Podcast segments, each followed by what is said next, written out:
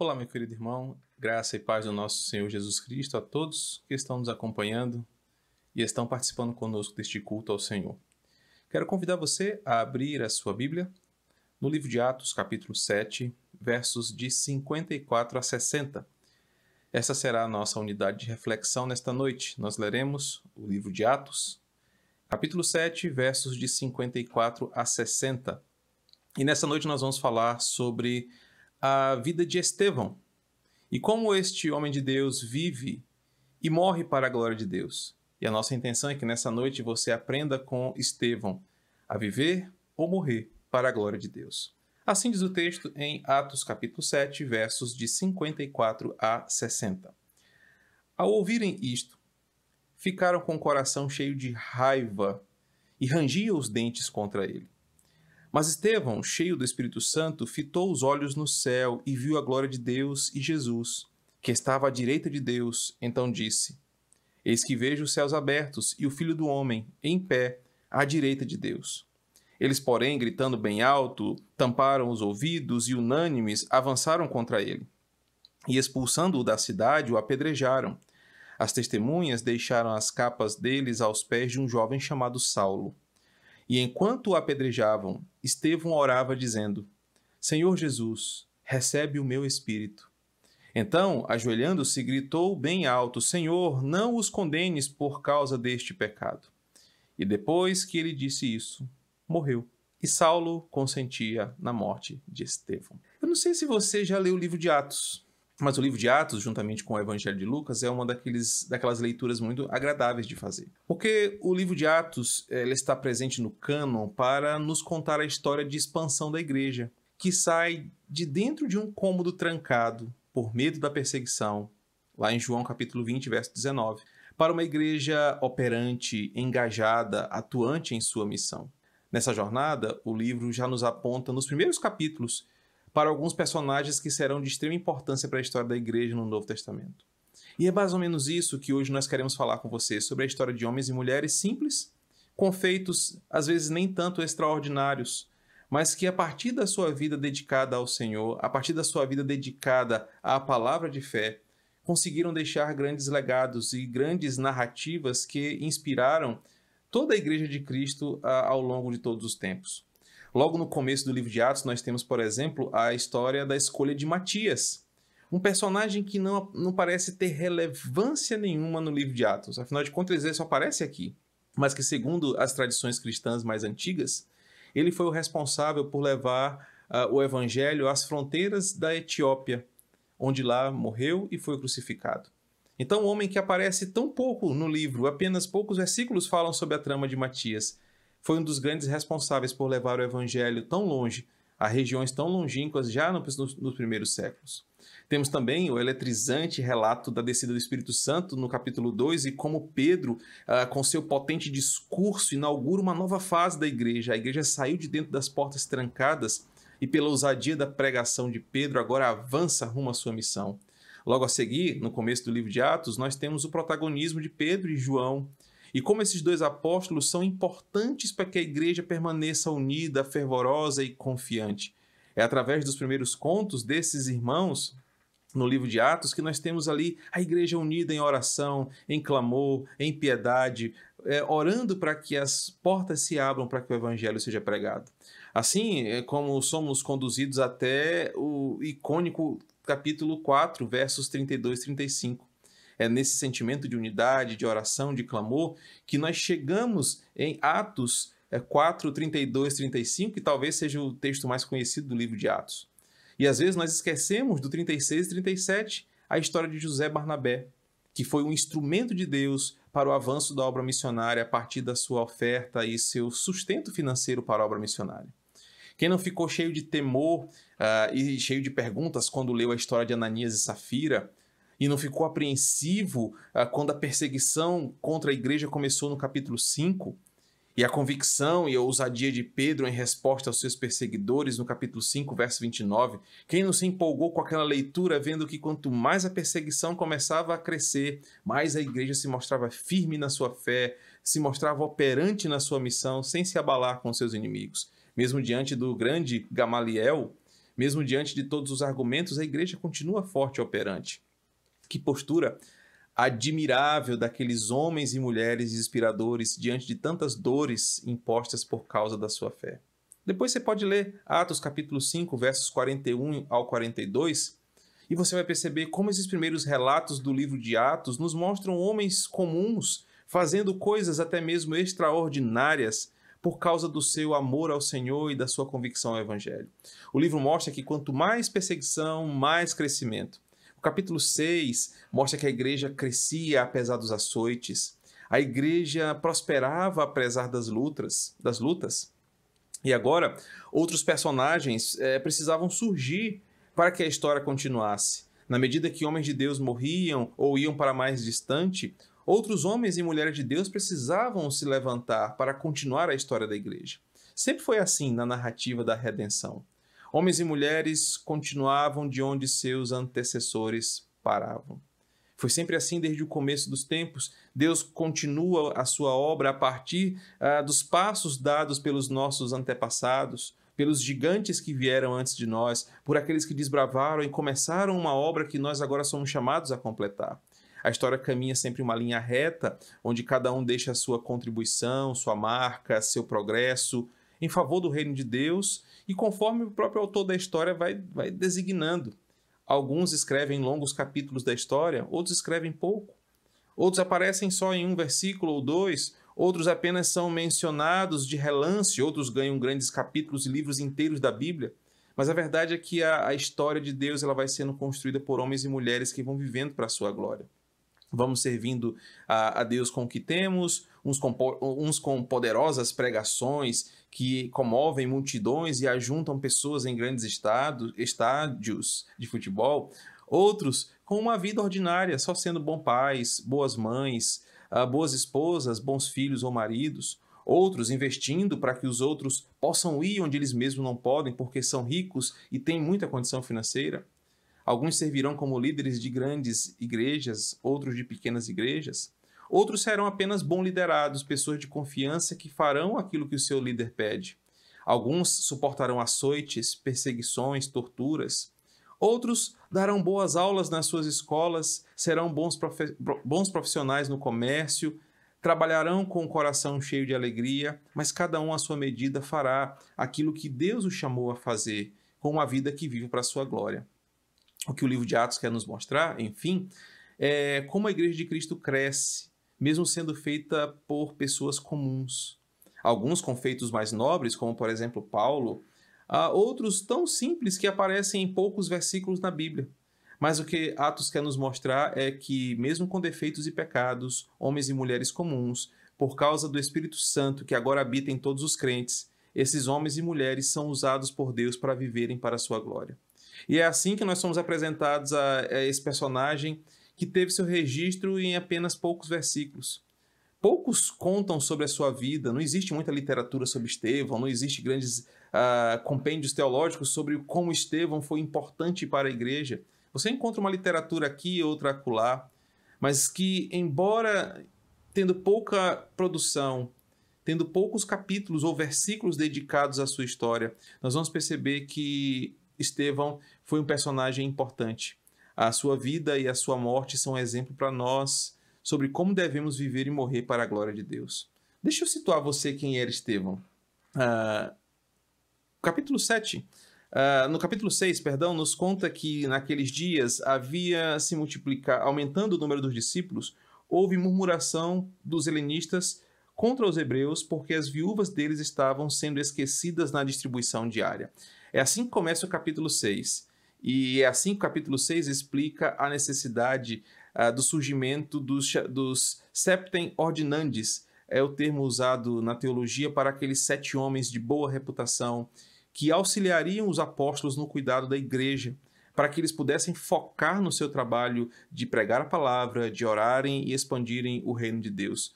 Então, esses sete homens, conforme Lucas narra, é, dentro desse cenário de murmuração por conta da distribuição diária dos alimentos, que eram retirados do fundo de assistência da igreja para ajudar as viúvas, os menos favorecidos, é, não estavam sendo bem distribuídos, estava tendo uma confusão ali entre os hebreus e os helenistas, os judeus de fala grega e os judeus de fala aramaica.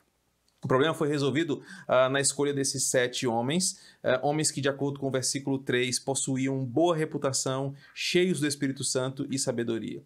Dentre os sete estava uh, Nicolau, um conhecido nosso, agora que estamos estudando o livro de Apocalipse, e como também Nicolau, sendo um desses sete, logo depois teve seu grande feito, trazendo uma grande heresia para o meio cristão. Mas também estava Estevão, um homem comum, sem muitas referências, uh, sem muita coisa falada sobre ele antes, um homem anônimo que foi salvo pela graça de Cristo e estava ali servindo a sua igreja local.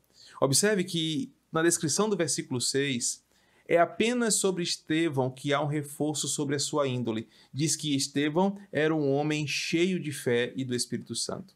Certamente Estevão destacava-se dos demais ah, pelo seu exercício de fé no Evangelho e também pela forma como ele se dedicava em ações impulsionadas pelo fervor do Espírito Santo. Se você olhar de novo para Atos capítulo 6, no versículo 6, você vai ver que somente ele ganha esse atributo de ser alguém cheio do Espírito Santo e cheio de fé. O versículo 8 novamente apresenta qualidades notórias sobre Estevão. Ele era cheio de graça, cheio de poder, realizava prodígios e grandes sinais entre o povo. Atos está relatando como um homem simples como Estevão era domado de grande uh, ousadia no Espírito Santo e a sua vida servia para abençoar outras pessoas. Querido, observe quantas qualidades espirituais eu citei em tão pouco tempo. Quantos atributos fabulosos sobre a vida de um homem comum que fazia tanta diferença para o momento de crise que a igreja estava vivendo, eu citei em apenas poucos minutos. Observe como Estevão era identificado, como ele era rotulado, como a história registrou a sua vida.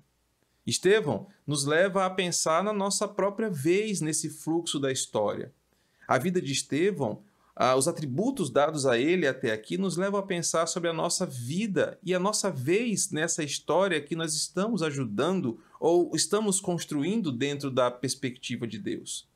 Observe que, assim como Estevão, ou os sete, ou os apóstolos, somos homens e mulheres comuns, vivendo a realidade do nosso tempo e tendo que lidar com os nossos desafios. Você pode até pensar o seguinte, né? Ah, lendo o relato de Atos, podemos achar, ah, mas isso aqui não era tão simples, não era tão grave. O que eles estavam enfrentando não era tão grave assim. Grave é hoje o que nós estamos vivendo.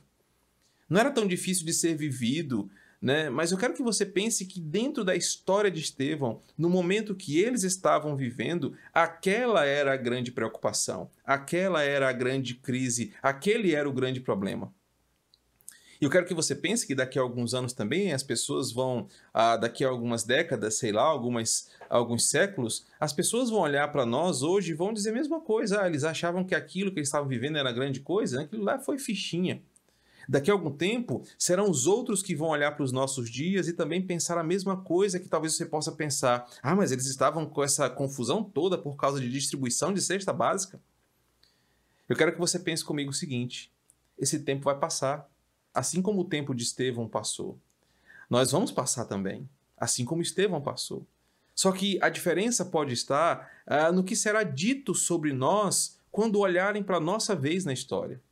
Quando nós olhamos para Estevão, é, em Atos capítulo 6 e 7, nós vamos perceber que, mesmo sendo um relato pequeno, o que sobrou ou o que ficou sobre a vida de Estevão foi o que ele fez e quem ele era. E em seu tempo, diante da situação que ele vivia, como fora importante ser o que ele era. Quando a pandemia passar, e ela vai passar, quando a história continuar e daqui a alguns séculos falarem de nós, como falarão de você? Como falarão de nós? Dentro dessa grande história escrita por Deus, que agora Ele nos, nos colocou dentro desse cenário para vivermos aquilo que cremos. Porque sua vida e obra são registrados em Atos é exatamente com a perspectiva de nos mostrar que ao longo das eras as situações vão mudar. É por causa dessa, dessa manifestação de pequenos versículos sobre Estevão e sobre como nós estamos vivendo a nossa pequena contribuição nessa vida, é que nós podemos enxergar um paralelo entre Estevão e nós. Eu preciso contar para você que a partir do versículo 8, Lucas fez questão de uh, explicar com mais detalhes o que estava acontecendo com Estevão, uh, porque a sua presença causava diferente impacto na vida das pessoas. A, a vida de Estevão causava diferentes é, emoções nas pessoas ao seu redor. Para os seus irmãos queridos, os irmãos que estavam na igreja, uh, ter Estevão por perto, aquele homem valoroso, era incentivador, era reconfortante, era agradável, dava uma certa segurança. Estevão era cheio do Espírito Santo. Estevão ajudava pessoas. Versículo 8 fala que ele era cheio de graça e poder, fazia prodígios e grandes sinais entre o povo. Só que para outras pessoas, a vida de Estevão causava certo incômodo, um certo desconforto, porque tudo nele parecia ser muito cheio de Deus. Estevão transbordava graça e poder, então tudo nele parecia ter muita santidade, muito nele, tudo nele parecia ter muito amor divino. Essas coisas sempre incomodam pessoas cujo coração é dominado, pela, dominado pelas trevas ou pelo mal. É por isso que os versículos 9 e 10 do capítulo 6 mostram que tais pessoas não podiam resistir à vida de Pedro, uh, de Estevão, perdão, pois o que ele tinha era de Deus, era do alto, era do Espírito Santo, que fluía dos seus lábios e dos seus ensinamentos. Mesmo diante das falsas acusações que o texto vai nos contar, uh, vocês vão perceber que essas falsas acusações nos levam a conhecer um pouco mais sobre esse simples homem. O texto diz que, por mais que as pessoas uh, levantassem um falso testemunho contra ele, por mais que aquelas pessoas que não gostassem de Estevão tentassem incriminá-lo, o versículo 15 diz que o seu rosto uh, resplandecia como o rosto de um anjo. Essa expressão em comum que remete à descrição de uma pessoa que fica tão perto de Deus que reflete a sua glória, seu brilho, Assim como a, a, lua, por exemplo, reflete a luz do sol, mostra que Estevão era alguém tão perto de Deus que a sua vida refletia a glória divina, mesmo quando pessoas tentavam atacá-lo. Observe, querido, uh, pouco se tem registrado na Bíblia sobre esse homem. E eu escolhi falar sobre Estevão porque eu falo hoje para homens e mulheres comuns, que terão pouco espaço numa história muito maior do que a gente pensa por mais que vivamos muito, nós ainda viveremos pouco diante de toda a história que está sendo escrita e somos pessoas comuns. Mas eu quero que você perceba que, assim como um homem simples teve a sua breve passagem nas Escrituras e o seu legado ficou registrado por gerações inteiras, deixando uma santa inspiração para os crentes, é assim que eu quero que você pense sobre a nossa vida hoje, sobre como as pessoas estão nos vendo, como as pessoas falarão de nós, qual é a nossa contribuição para o cenário de crise que estamos vivendo. Você pode continuar lendo a história de Estevão e perguntar assim, mas por que ele foi perseguido então? Porque nós acabamos de ler o cenário da sua morte em Atos capítulo 7, versos 54 a 60. É claro que uma vida assim como a dele atrairia inimigos. Foi assim com Davi, foi assim com João Batista, foi assim com Jesus. Não seria diferente com nenhum de seus discípulos. Quanto mais estamos cheios de Deus, mais cheios de graça, mais cheios de poder, mais nós incomodamos as trevas, incomodamos os pecadores que são rebeldes diante do Senhor. O final do capítulo 6 e quase todo o capítulo 7 uh, ah, são destinados a mostrar a trama mentirosa contra Estevão. Seus inimigos não podiam resistir à sua sabedoria e ao poder do Espírito Santo que estava presente na sua vida. Atos 7, capítulo, é, versículo 10. E por isso, de forma mentirosa, levantavam falso testemunho contra ele. Uh, o capítulo 7, é, perdão, capítulo 6, verso 7, eu acabei de citar. No capítulo 7, você é, é, percebe que agora, diante da sua defesa, nós temos uma outra grande característica de Estevão uma profundidade bíblica e doutrinária fora do comum. Uh, o capítulo 7 mostra com a autoridade e com a precisão com a qual Estevão reconta toda a teologia bíblica do povo da aliança. E no fim da sua defesa, pelo poder do mesmo Espírito Santo que ele era cheio, ele confronta aqueles homens ao arrependimento e, ao, e à confissão de pecados. Com coragem, com intrepidez, ele exorta aquelas autoridades cheias de si contra os seus próprios pecados. Você pode perceber isso no capítulo 7, versos 51 a 53. E como isso causou entre eles uma atitude atípica, mas uma atitude muito típica da mesma, da mesma medida. Atípica porque eram homens e mulheres sábias, sábeis, doutos, eram pessoas da alta cúpula religiosa, mas era típica porque eram pecadores cegos em seus pecados, presos em suas correntes, que quando ouviram a palavra, agiram com o coração cheio de raiva e, como o próprio texto diz no versículo 54, cheios de raiva, com os dentes rilhando, rangendo contra Estevão. O discurso de Estevão teve o poder de despertar sentimentos grotescos de fúria e ódio naqueles que se opunham à palavra da verdade. Mas perceba que a pregação revela o que há de pior nas pessoas. E é por isso que é só a pregação que tem o poder para salvar o pecador. Suas consciências ali foram feridas pela palavra. Mas ao invés de amarem a Deus pelo ferimento que a palavra causa, como já disse Agostinho de Hipona, aqueles homens manifestaram seu ódio mortal contra aquele homem de Deus. Perceba que eles não agiram assim por causa da pregação de Estevão, mas eles agiram assim porque é assim que pecadores agem quando são confrontados pela pregação da palavra.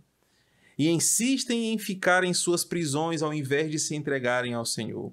Eles reagem manifestando quem são de verdade, eles reagem mostrando o que possuem dentro dos seus corações, eles reagem com o pior de si.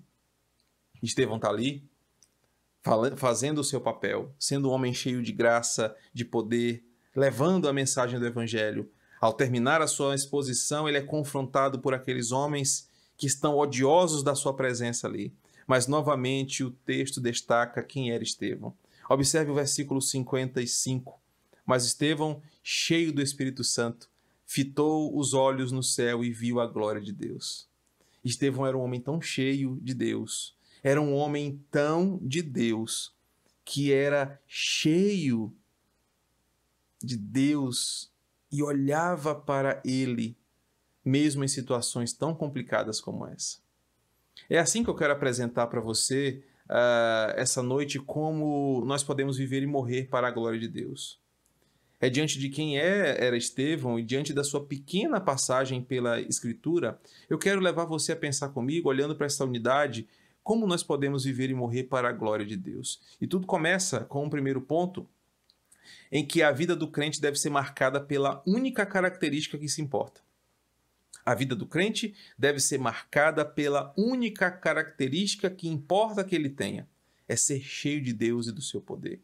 Até aqui eu te contei a história de um homem simples, de um homem comum, que não tinha outra identidade. Todas as referências que nós encontramos sobre Estevão na Escritura mostram que os seus atos apontavam para Deus, que ele amava ao Senhor e que tudo o que ele fazia era cheio de graça e poder do Espírito Santo.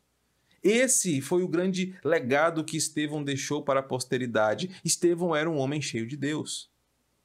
Eu quero que você perceba que a perspectiva apresentada aqui sobre Estevão é a única característica que importa, querido irmão, que eu e você deixemos para esse mundo. Quer a nossa história seja breve e rápida, quer os livros contem sobre nós no futuro, sobre os nossos grandes feitos, ou quer mesmo nós sejamos lembrados apenas em algumas fotos esquecidas numa gaveta dentro do escritório, ou apenas pelos nossos familiares. O que deve ser lembrado sobre nós é que nós somos homens e mulheres cheios de Deus, da mesma forma que Estevão. Em apenas dois capítulos, você percebe quantas vezes se fala sobre aquele homem ser cheio de Deus, aquele homem fazer coisas pautadas pelo poder do Espírito Santo porque ele amava ao Senhor. A vida de um crente deve ser marcada por essa única característica. Se eu quero viver para a glória de Deus, eu devo viver dessa forma, onde eu apresente a minha vida inteira o quanto eu sou cheio de Deus e o quanto eu amo. O segundo ponto está no versículo 55, ainda a parte final, e o versículo 56. Diante do perigo iminente que estava ali, devemos olhar da mesma forma como Estevão olhou. Diante do perigo iminente da nossa vida e o desafio e a chamada da possível morte, nós devemos olhar para onde o nosso coração está ancorado, para onde nossa vida tem sentido e tem esperança. Observe comigo o versículo 55 e 56, a parte B. Uh, mas Estevão, cheio do Espírito Santo, fitou os olhos no céu e viu a glória de Deus e Jesus, que estava à direita de Deus. Então disse: Eis que vejo os céus abertos e o filho do homem em pé à direita de Deus. Enquanto seus opositores estavam ali, esbravejando, gritando, tumultuando ao seu redor, eu imagino ali alguns homens já preparando, pegando a pedra maior, a pedra mais pesada, a pedra mais pontuda, já querendo causar um tumulto. Estevão não se deixou abalar. Estevão não se desesperou, não se acovardou, não pecou. diante da natureza errada daquele julgamento que estava acontecendo ali. O sinédrio, que estava aqui representado, eh, não podia executar uma pessoa, muito menos por apedrejamento. Tudo ali era uma farsa, eles queriam incriminar Estevão de alguma forma. O capítulo 7 nos mostra isso. E diante de todo esse cenário de injustiça, de medo, você imagina a situação: gritaria, pessoas com palavras pesadas de morte, xingamentos, aqueles mais alvoroçados já querendo atacar, atirar a primeira pedra. Estevão olhou para onde ele sabia que seria amado. Ele olhou para onde ele sabia que seria protegido. Ele olhou para onde queria estar eternamente. Ele olhou para Jesus. Queridos, não há lugar melhor para nós olharmos diante da iminência da morte, do perigo, não há lugar melhor para olhar do que olhar para o Senhor, para o nosso Salvador, e saber que Ele está uh, diante de nós e que, diante da realidade da morte, Ele tem o prazer de nos receber em nosso novo lar. Ele tem o prazer de receber aqueles por quem Ele morreu. O texto nos mostra que, enquanto as pessoas deste mundo, os inimigos de Estevão, estavam uh, sedentos pela sua morte, o que Estevão fez foi olhar para os céus e olhar para o seu Salvador. De certa forma, essa cena nos descreve como que um, um salvo em Cristo encara o seu momento derradeiro. Ele não olha para as coisas que ficaram para trás, ele não olha com desespero, com medo, ele não olha com nenhum desses sentimentos humanos, mas ele olha para quem o salvou, ele olha para quem vai recebê-lo em sua eterna morada, ele olha para aquele que o resgatou e o salvou. É o cumprimento da oração de Cristo ao Pai. É o cumprimento de um desejo que Jesus manifestou a Deus em oração. E o que Estevão está vendo ali é se cumprir uma palavra que Jesus pediu ao Pai em João capítulo 17, verso 24. Na oração de Jesus, ele fala assim: Pai, a minha vontade é que onde eu estou, também estejam comigo os que tu me deste, para que vejam a minha glória, a glória que o Senhor me deu. Meus irmãos, que texto fantástico e que verdade maravilhosa aqui. A oração de Jesus está sendo atendida quando Cristo está ali vendo o que está acontecendo com Estevão, mas na mesma forma Estevão está vendo o seu Senhor e sabendo que agora onde Jesus está, Estevão também estará, e Jesus terá consigo a resposta de uma oração que ele fez a seu pai. Estevão olha para o Senhor, o contempla em pé, diz o versículo, à direita de Deus, como alguém que está pronto para dar as boas-vindas calorosas a quem está chegando. Jesus não está sentado, mas ele já se levantou para receber o seu convidado, para receber com umas boas-vindas calorosas, com um abraço apertado de saudade, com uma recepção eterna cheia de graça. Jesus está em pé para receber o seu, o seu filho, para receber aquele a quem ele comprou, para receber aquele a quem ele salvou. E é isso que Estevão está vendo. Enquanto o mundo ao seu redor está faminto pela sua morte, as pessoas estão esbravejando contra ele, querendo destruí-lo. Estevão olha para o Senhor, olha para Jesus porque ele sabe que logo, logo ele será recebido com graça, amor e com felicidade eterna. O que me leva a pensar no terceiro ponto. Quando o real perigo bate à nossa porta, nossa melhor forma de lidar com a situação é a oração. Está no versículo 59, quando tudo está acontecendo, Estevão é, está sendo apedrejado, diz o texto, e enquanto o apedrejavam, Estevão orava, dizendo: Senhor Jesus, recebe o meu espírito. Ao invés de temer, gritar, se debater, Estevão ora. E, irmãos, eu não quero romantizar um apedrejamento. Havia dor aqui envolvida. Pedras doem Imaginem pedras grandes, pesadas, sendo arremessadas contra a sua face, contra o seu corpo.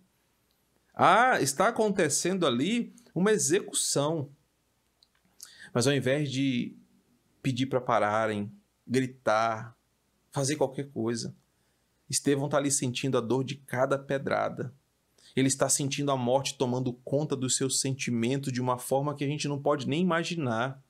ele está perdendo a sua consciência, ele está ensanguentado, ele está sentindo uh, o seu corpo ser estraçalhado por aquelas pedras pesadas. Mas o que ele faz? O texto diz que ele ora. Não era uma atitude passiva, como de alguém que já desistiu de lutar, de alguém que está cansado da batalha, mas é uma postura ativa de quem sabe o que lhe está reservado, para onde ele vai. Estevão está entregando a sua vida para quem é o autor da vida e por isso ele fala: Jesus, recebe o meu espírito, esse que ninguém pode tocar, esse que ninguém pode apedrejar, recebe, Senhor, o teu filho que está voltando para perto de ti. Essa é uma atitude de alguém é, que sabe que as poderosas mãos que o compraram, do poderoso sangue que foi derramado sobre a sua vida, nenhum apedrejamento pode tirar, ninguém pode roubar. É a atitude de alguém que sabe que a morte é uma ordem e que todos vamos passar por isso, Hebreus 9, 27. Ao homem está ordenado e por isso todos nós vamos morrer. Mas essa atitude de Estevão de orar diante de um apedrejamento, diante de uma execução ilegal, é a atitude de alguém que está ciente da sua eternidade. Estevão ora e apenas confia: Senhor, recebe o meu espírito. Querido irmão, diante de toda a iminência da morte e da dureza com a qual a morte tem rondado a nossa vida, a atitude mais nobre que podemos ter é essa atitude de Estevão, de enquanto o mundo está desabando ao nosso redor. E os açoites da vida estalam sobre nós, nos causando sofrimento como as pedradas que eram dadas aqui. Ao invés de nos desesperarmos, ao invés de nos de desanimar a caminhada, ao invés de ficarmos desiludidos com o nosso futuro, o cristão deve orar: Jesus, recebe o meu espírito. O último ponto que eu quero compartilhar com você é que diante da morte nós devemos agir como nosso Senhor, abençoando até mesmo os que nos fazem sofrer. Está no versículo 60. Então, ajoelhando-se, gritou bem alto: Senhor, não os condenes por causa desse pecado. E depois disso, que ele falou, simplesmente morreu. O verso 60 nos mostra que as suas últimas palavras ouvidas não foram palavras de ódio, palavras de murmuração, palavras de desespero. Não foram palavras praguejadas contra os seus apedrejadores, mas foram palavras de perdão, palavras de intercessão. Suas últimas palavras foram abençoando os seus carrascos. Foi desejando a eles um final tão glorioso como o seu. Estevão queria que os seus acusadores se encontrassem com Jesus como ele também havia se encontrado no passado. Eu quero que você perceba, meu querido irmão, um importante princípio aqui. Nós devemos ser imitadores de Cristo na vida, mas nós também devemos ser imitadores de Cristo na nossa morte. Estevão repete as mesmas palavras e a mesma atitude de homens e mulheres que ao longo da história viveram iguais a Jesus, até mesmo no seu último minuto. Estevão ora por aqueles que o perseguem, que o apedrejam, pedindo perdão de Deus, pedindo que aqueles homens se encontrem com a verdade, porque ele está imitando seu mestre até no final da sua vida. É diante da morte que vemos que não vale a pena a gente é, levar essa vida até as últimas consequências com sentimentos tão negativos, desejando mal para outras pessoas ou enfrentando uh, uma morte azeda e amarga porque não liberamos perdão, amor e misericórdia para os que nos perseguem. Nós devemos aprender com este versículo, a vida de Estevão, que nós devemos imitar o nosso Senhor porque isso é uma dádiva e que apenas homens e mulheres de Deus conseguem imitar o seu Senhor diante da morte. Para que isso aconteça, eu preciso saber para onde eu vou, de quem eu sou, o que eu faço e o que foi feito por mim. Estevão se entrega a Jesus, mostrando que aprendeu a lição de casa, mostrando que ele aprendeu o seu dever doméstico. Ele copiava os passos de Jesus, do seu mestre, até mesmo na mais tenebrosa hora de sua vida. O texto termina simplesmente assim. E depois que ele disse isso, morreu. Não parece ser um final tão glorioso, né? É assim que acaba a história de Estevão. O versículo continua, 8.1, ah, misturado com o final dessa narrativa de Estevão, porque agora a transição vai para Saulo, e como Saulo vendo aquilo ali, é importante nos, nos episódios seguintes, mas isso é um tema para uma outra conversa, como a morte de Estevão influencia, inclusive, a, a, aos conflitos de consciência do, de Saulo de Tarso. Mas eu quero mostrar para você que a vida de Estevão acabou com uma frase muito curta no texto de Atos. E depois que ele disse isso, morreu.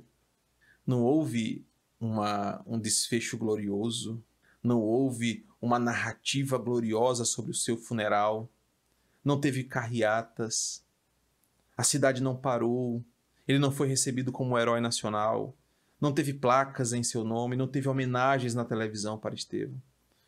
Mas uma simples e pequena frase, porém muito impactante. E depois que ele disse isso, morreu. Morreu um homem comum, como tantos outros, tantos, que estavam possivelmente morrendo na mesma hora que ele estava morrendo aqui.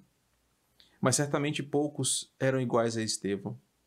Um homem que viveu para Deus, morreu para a sua glória e que agora vive eternamente com o seu Senhor, desfrutando das promessas que foi prometida para ele pela palavra. E o grande ensinamento que isso nos leva a perceber é que eu e você um dia também vamos morrer. E que talvez a nossa morte seja registrada apenas assim e depois disso, Fulano morreu. Talvez alguém faça um registro ou uma imagem no Facebook ou no Instagram e coloque lá luto e você se resuma a isso.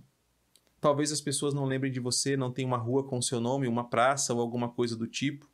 Mas eu quero que você perceba que, assim como Estevão viveu e morreu para a glória de Deus, nós devemos copiar os seus feitos, na nossa vez, diante do nosso desafio, diante da nossa trajetória.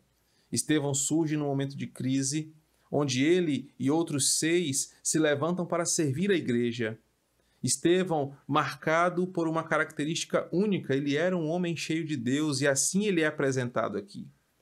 Estevão não teve grandes feitos, ele não fez nada além de viver uma vida piedosa para o Senhor. Mas a Bíblia conta que Estevão, cheio de Deus, viveu uma vida inteira apontando para o Mestre. Ele viveu uma vida inteira refletindo a Jesus.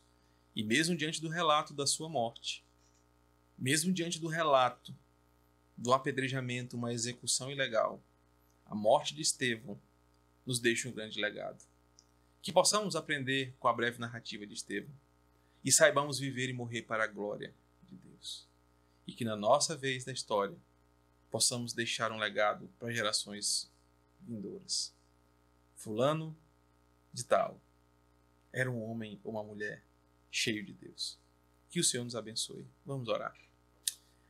Senhor, que essa palavra que nos leva a, a, conhecer um personagem tão pouco falado na Escritura e que nos levou a ver como seus feitos são tão memoráveis que até hoje nós falamos sobre ele, possam nos impactar nessa noite. A história de Estevão nos levou a perceber, Senhor, que não precisamos ser extraordinários na nossa vida. Podemos ser homens e mulheres comuns, fazendo as coisas que sempre fazemos ou que somos chamados a fazer acordar, cuidar dos nossos filhos, trabalhar, fazer as nossas coisas, mas ainda assim sermos marcados pela única característica que importa, de sermos homens e mulheres de Deus. Obrigado porque hoje, olhando para a história desse homem, nós aprendemos pontos importantes que têm a ver com o que estamos vivendo. Ó Senhor, diante do, do, do perigo iminente da morte, nos ensina a olhar para onde Estevão olhou nos ensina a não olhar para o desespero, não olhar para as coisas ao redor, mesmo quando as pessoas se levantam contra nós, ou quando o mal bate à nossa porta, ou quando até mesmo uh, um vírus como esse nos amedronta de tantas formas. Nos ensina a olhar para o Senhor e encontrar em Ti, de braços abertos, em pé, pronto para nos receber, o cumprimento da Tua oração. Onde o Senhor está, nós estaremos contigo. Senhor nos ensina também, na medida em que olhamos para a vida de Estevão, como é importante, Senhor, nós orarmos para que a tua palavra sempre se faça presente em nós, mesmo diante do, do medo da morte. Estevão orou entregando a sua vida ao Mestre, porque ele sabia que nos braços de Jesus não haveria proteção maior, não haveria lugar maior de consolo ou conforto. Sendo recebido por Jesus em teus eternos e gloriosos braços, não teria lugar melhor para estar, e por isso Estevão ora a ti. E ainda mais ora pelos seus ah, acusadores, pelos seus algozes, nos ensinando a copiarmos o Senhor até mesmo no final da nossa vida. Pai, que ensinamentos ricos, que ensinamento maravilhoso para nós perceber como um homem simples como Estevão nos ensina tantas coisas sobre como devemos viver o dia de hoje. Que possamos aprender com a sua história. E se nossa, a nossa morte for relatada de forma tão simples como foi a dele, e depois disso morreu, o que fique é aquilo que nós fizemos em teu nome. O que fique é a seguinte frase: Fulano era um homem ou uma mulher cheio de Deus. E que assim possamos caminhar para ti, em glória, em alegria e em gratidão. Em Cristo nós oramos. Amém.